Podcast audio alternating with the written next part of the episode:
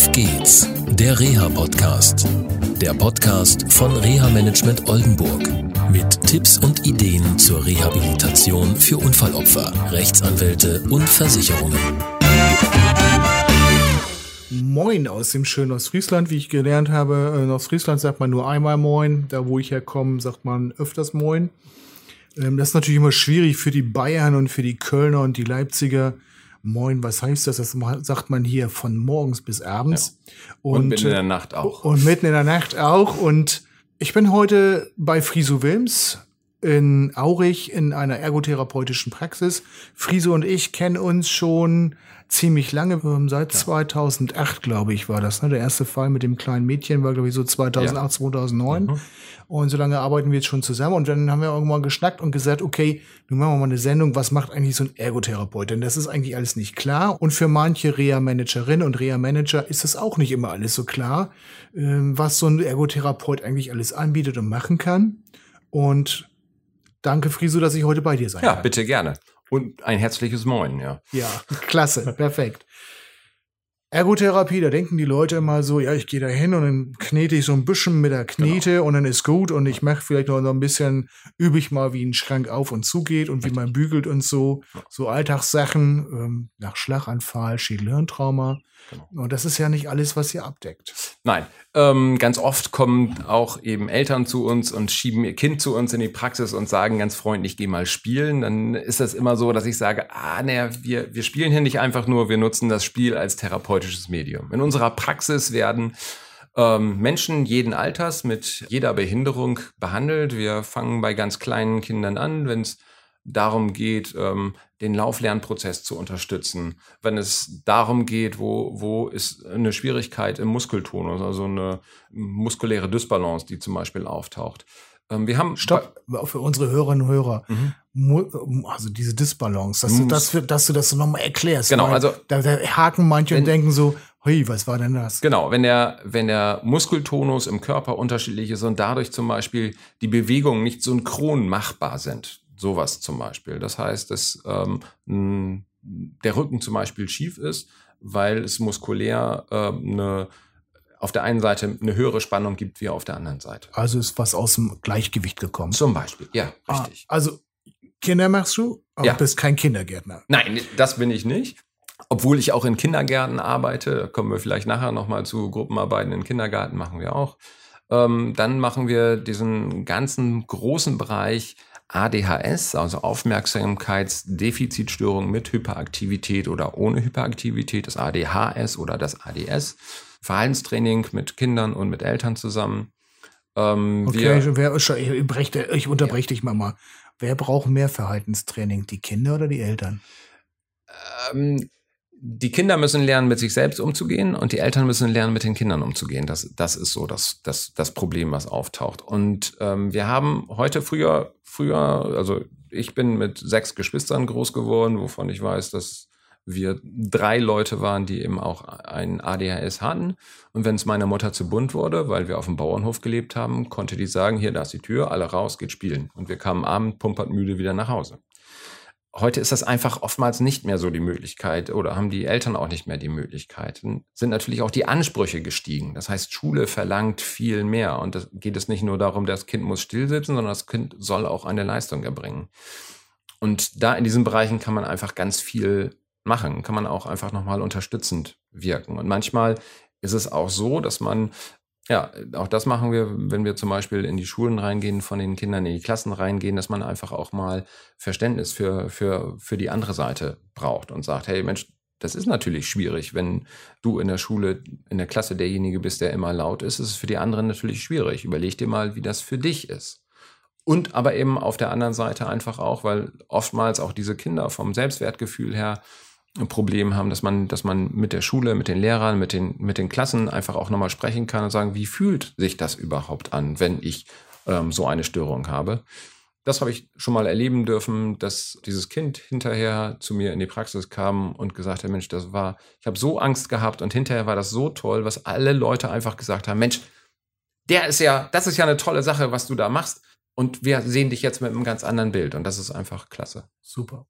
Und das gilt nicht nur bei ADHS oder genau. ADS, sondern auch natürlich für schädle-hirnverletzte ja, Kinder. Richtig, so genau. haben wir uns kennengelernt. Ja. Das war also auch ein wichtiger Part. Ja. Hm, da geht's halt nicht nur darum, die Knete zu kneten, sondern halt wirklich auch aktiv zu arbeiten, auch die Eltern einzubeziehen, ja. wenn sie sich einbeziehen lassen. Genau. Das ist ja auch manchmal ein Problem. Ja, ja das, ganz klar. Hast du vorhin schon mal gesagt, ja. die wollen die Kinder abgeben. Ja, ja, genau. Aber Eltern werden natürlich auch in die Therapie einbezogen, sollen zugucken, können immer dabei sein. Ja. So habe ich das seinerzeit erlebt oder erlebt es ja immer noch. Und gut, jetzt sind Kinder das eine. Aber das machst ja nicht, du machst ja nicht nur Kinder, sondern ja. es geht ja auch weiter. Wir haben ja auch Erwachsene, die du begleitest. Richtig. Aktuell genau. haben wir einen Fall, ähm, muss man sagen, ähm, dass der sehr gut läuft, äh, in Zusammenarbeit mit dem Therapiezentrum Schubert, mit mhm. Insa Schubert. Oberarmkopffraktur, wo ich am Anfang sagte, Mann, wird das noch mal was oder so? Und dank der Versicherung, die das ja. getragen hat, das ja. muss man auch mal so deutlich sagen, ähm, habt ihr richtig Gas geben können ja. über das normale Kassenmaß hinaus. Genau. Richtig. Und ähm, also die Erwachsenen sind, gehören auch noch zu euch. Ja, richtig. Also wie gesagt, wie ich schon zu Anfang gesagt habe, wir arbeiten mit mit allen Altersstufen. Da kommt auch mal eine Oma mit 82 und ähm, wir arbeiten auch mit der.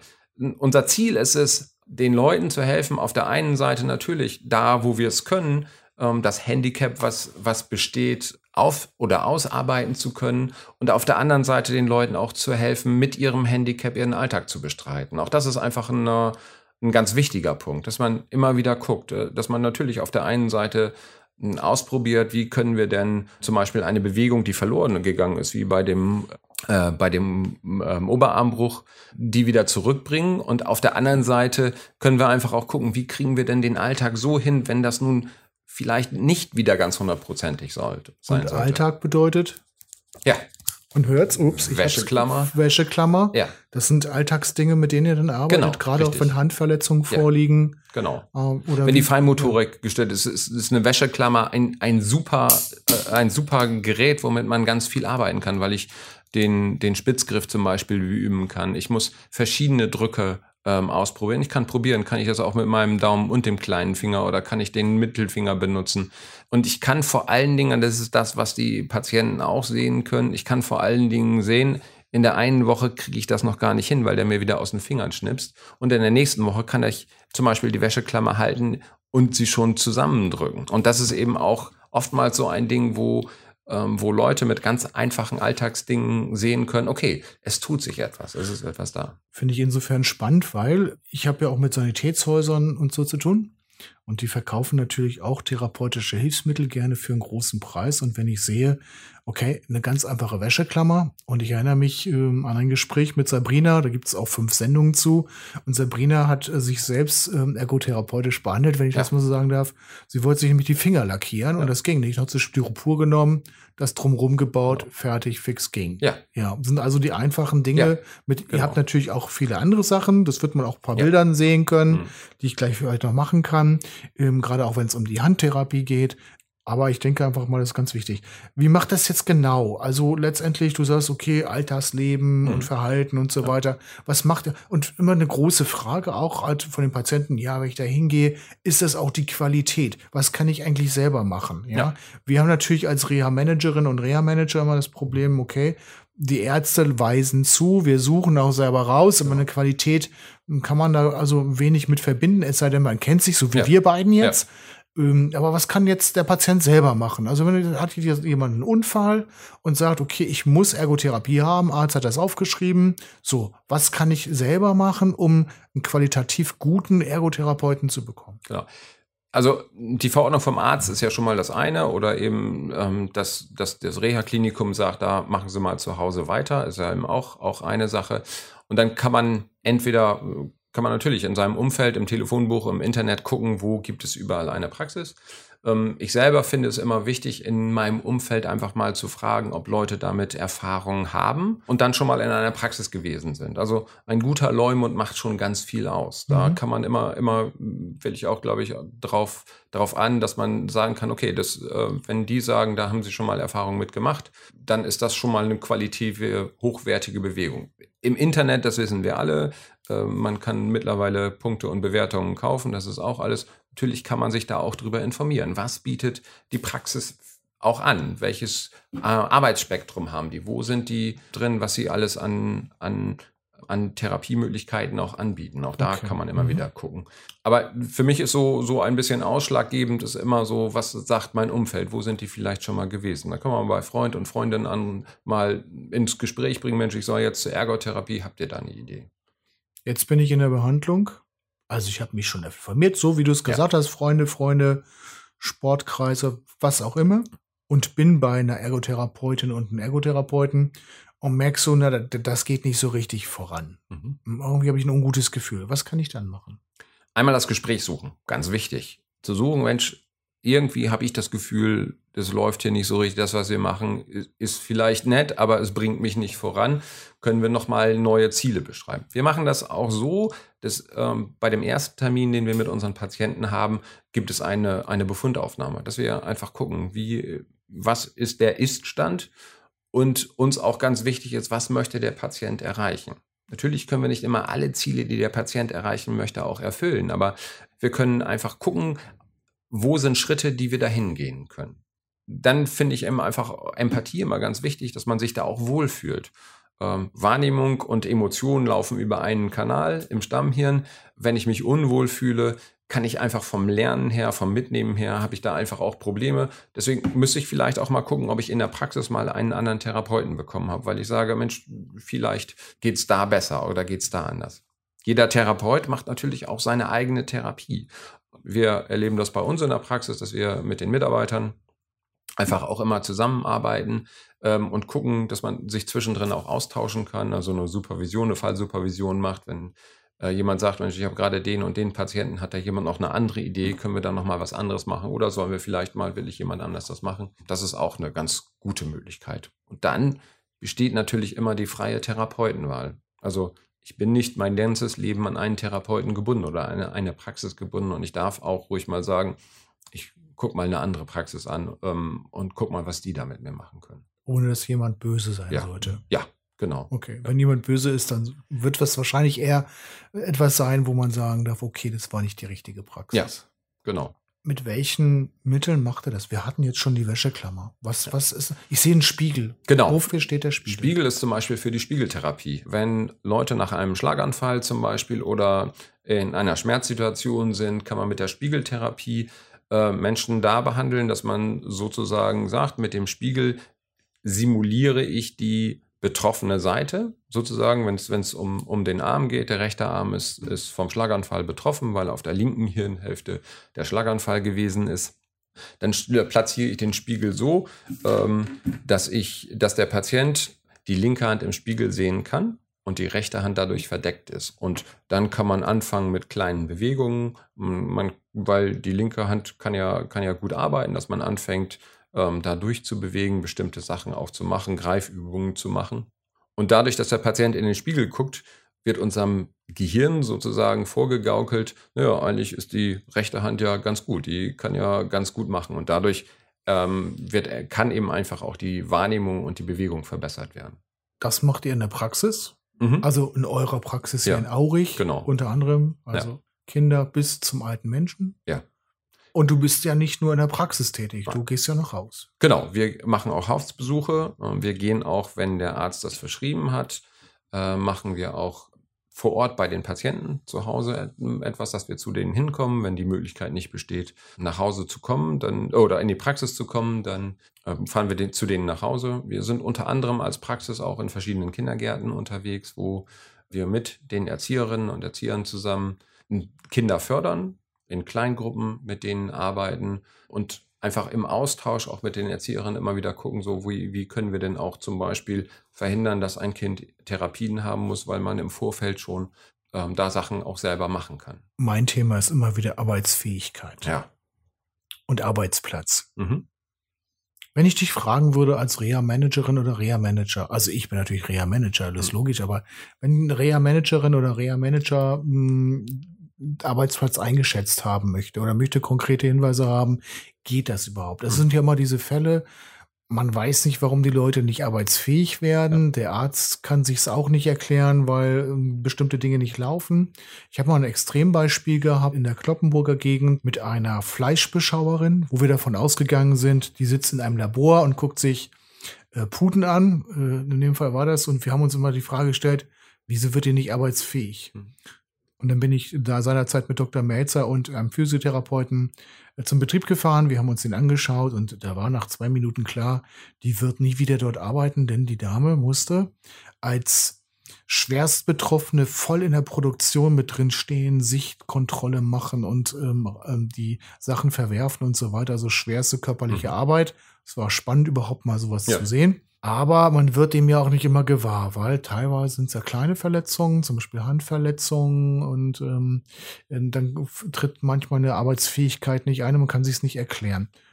Fährst du da auch mal an den Arbeitsplatz und guckst dir sowas an und machst auch ähm, Tipps, okay, was könnte man verändern? Ja. Beratung von Betrieben zum Beispiel, genau, Betrate, Beratung von Reha-Managerinnen ja. und Reha-Managern. Ja. Das also ähm, das ist auch ein Bereich, den auch, auch wir abdecken können, wo man immer mal gucken kann, so wie du das vorhin sagtest, mit der Bekannten, die ihre Fingernägel lackieren wollte. Manchmal sind es nur kleine Hilfsmittel, die schon helfen, sozusagen den Arbeitsablauf wieder machen zu können. Manchmal ist es einfach auch im so wie mit, der, mit den Mitschülern in der, in der Schule, einfach nochmal ein bisschen Verständnis auf der anderen Seite zu sorgen und dass sie dann sagen, okay, ich mache den einen Handgreif mit, dann brauchst du den nicht machen und schon kannst du deine Arbeit wieder machen. Was, was eben Arbeitsplatzgestaltung ist einfach immer eine ganz wichtige Sache, weil viele Beschwerden, zum Beispiel Rückenbeschwerden, kommen dadurch, dass zum Beispiel ein Computermonitor nicht richtig eingestellt ist. Leute, die gerade am ähm, am Schreibtisch sitzen, aber immer nach links auf den Monitor gucken müssen, weil der da halt steht und dadurch einfach Verspannungen bekommen oder dadurch einfach auch nicht so leistungsfähig sind. Und wenn man dann auf einmal sagt, okay, wir stellen den Monitor mal in die Mitte, dann siehst du vielleicht deine Kollegin auf dem anderen Schreibtisch nicht so. Den Fall habe ich nämlich mal gehabt. ähm, aber auf einmal kannst du dich viel besser bewegen. Oder wir sorgen für einen Ausgleich, dass du zwischendrin ein, eine Arbeit im Sitzen machen kannst und du kannst dich auch mal an einen Pult stellen und da auch Arbeit machen. Ähm, das kann eben schon ähm, für eine bessere Arbeits-, ein besseres Arbeitsklima und auch eine bessere Arbeitsgesundheit sorgen. Also auch Arbeit für Betriebe. Also ja. Betriebe können ich auch buchen und sagen, Mensch, wir haben das Problem, ja. können Sie mal kommen, Genau. Guck mal und ja. äh, dann gibt es auch Vorschläge. Ja. Das Wichtige ist, da denken Arbeitgeber mal dran, es wird immer so teuer. Es muss ja nicht teuer sein. Das Beispiel eben, ja, ja einfach im, ja, im Bildschirm umschieben oder umstellen und dann ist die Sache schon erledigt. Halt. Genau. Manchmal sind ja. die einfachsten Dinge, die da eine Rolle spielen. Ähm, ich springe noch mal zurück. Mhm. Mm, deine Wahrnehmungsarbeit mit Kindern. Hört sich ein bisschen komisch an, aber das macht er ja. Wie macht ihr das konkret? Also es kommt immer darauf an, wo, woran liegt es. Wenn zum Beispiel ein Gleichgewichts Problem da ist. Das heißt, das Kind hat, was wir im Erstgespräch festgestellt haben, vielleicht hat die Mutter während der Schwangerschaft länger gelegen und dadurch sind gewisse Wahrnehmungsbereiche einfach nicht so ausgeprägt. Wir spinnen ein bisschen weiter, fängt spät an zu laufen, ähm, nicht weil es nicht laufen braucht, weil Mama und Papa es überall hintragen, sondern weil es einfach diesen Ablauf nicht hat. Dann kann man da einfach auch wieder anfangen, über die Körperwahrnehmung, also von außen sozusagen nach innen, dass wir gucken können, wie ist überhaupt, spürt sich das Kind richtig? Ist es ähm, in seiner Körperwahrnehmung so, dass es sich dafür auch bewegen kann? Wir alle brauchen sozusagen ähm, die Spürempfinden für unser Körper, um uns auch adäquat bewegen zu können. Ja, und zur Wahrnehmung, da gehört natürlich auch nicht nur Verhalten, sondern auch Merkfähigkeitstraining, ja. Konzentrationstraining, das macht er auch. Genau, das machen wir auch. Genau da, da haben wir eben einfach auch die Möglichkeit wieder, kommen wir wieder drauf, die Eltern, die sagen, geh mal spielen, mit verschiedenen Spielen einfach auch zu arbeiten, wo man Möglichkeit hat zu gucken, so, wie ist das denn mit dem Memory? Kannst du, kannst du dir merken, wo die Bilder liegen?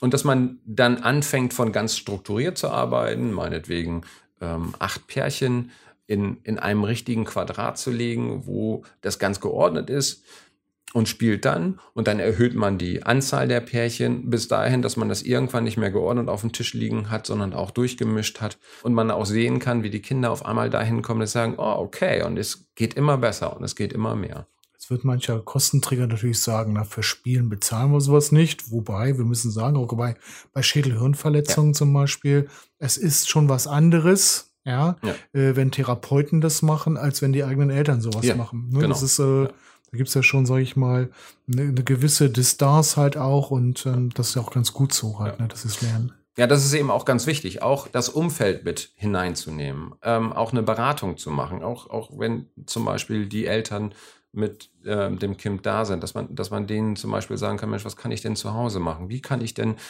Konzentration? Wie kann ich auch Ausdauer beüben? Ähm, ich bin ein Freund von Eieruhren, dass man sagt, okay, fang doch einfach wirklich mal an, mit deinem Kind Memory zu spielen oder fang an, Mensch, ärger dich nicht zu spielen und du setzt die Eieruhr erstmal auf zehn Minuten. Und in diesen zehn Minuten spielt ihr. Und wenn ihr nach den zehn Minuten, nachdem die Eieruhr geklingelt hat, feststellt, das macht so Spaß, wir spielen gerne nochmal weiter, dann spielt ihr weiter oder ihr sagt dem, nee, wir hören hier willig auf und machen beim nächsten Mal weiter. Und dann im Laufe der Zeit wird die Eieruhr immer ein bisschen weitergestellt, so dass das Kind auf einmal sehen, auf der einen Seite sehen kann, Mensch, wie lange muss ich denn noch oder wie lange darf ich noch? Und auf der anderen Seite, dass auch die Eltern sehen können, ja, es tut sich was, es verändert sich etwas. Ja. Eieruhr war ein gutes Stichwort. Ja. Unsere Eieruhr ist jetzt abgelaufen. Danke, Friso, für dieses Gespräch. Ja, vielen und Dank. bis zum nächsten Mal. Ich glaube, wir planen noch ein bisschen was Genau. Neues zusammen. Schauen wir mal, wie sich das entwickelt. Da haben wir, glaube ich, einen kleinen Samen heute im Blumentopf reingesetzt. Und ja, tschüss. Finde ich ganz spannend. Dankeschön. Tschüss. Das war eine Folge von Auf geht's, der Reha-Podcast. Eine Produktion von Reha Management Oldenburg. Weitere Informationen über uns finden Sie im Internet unter www.rehamanagement-oldenburg.de.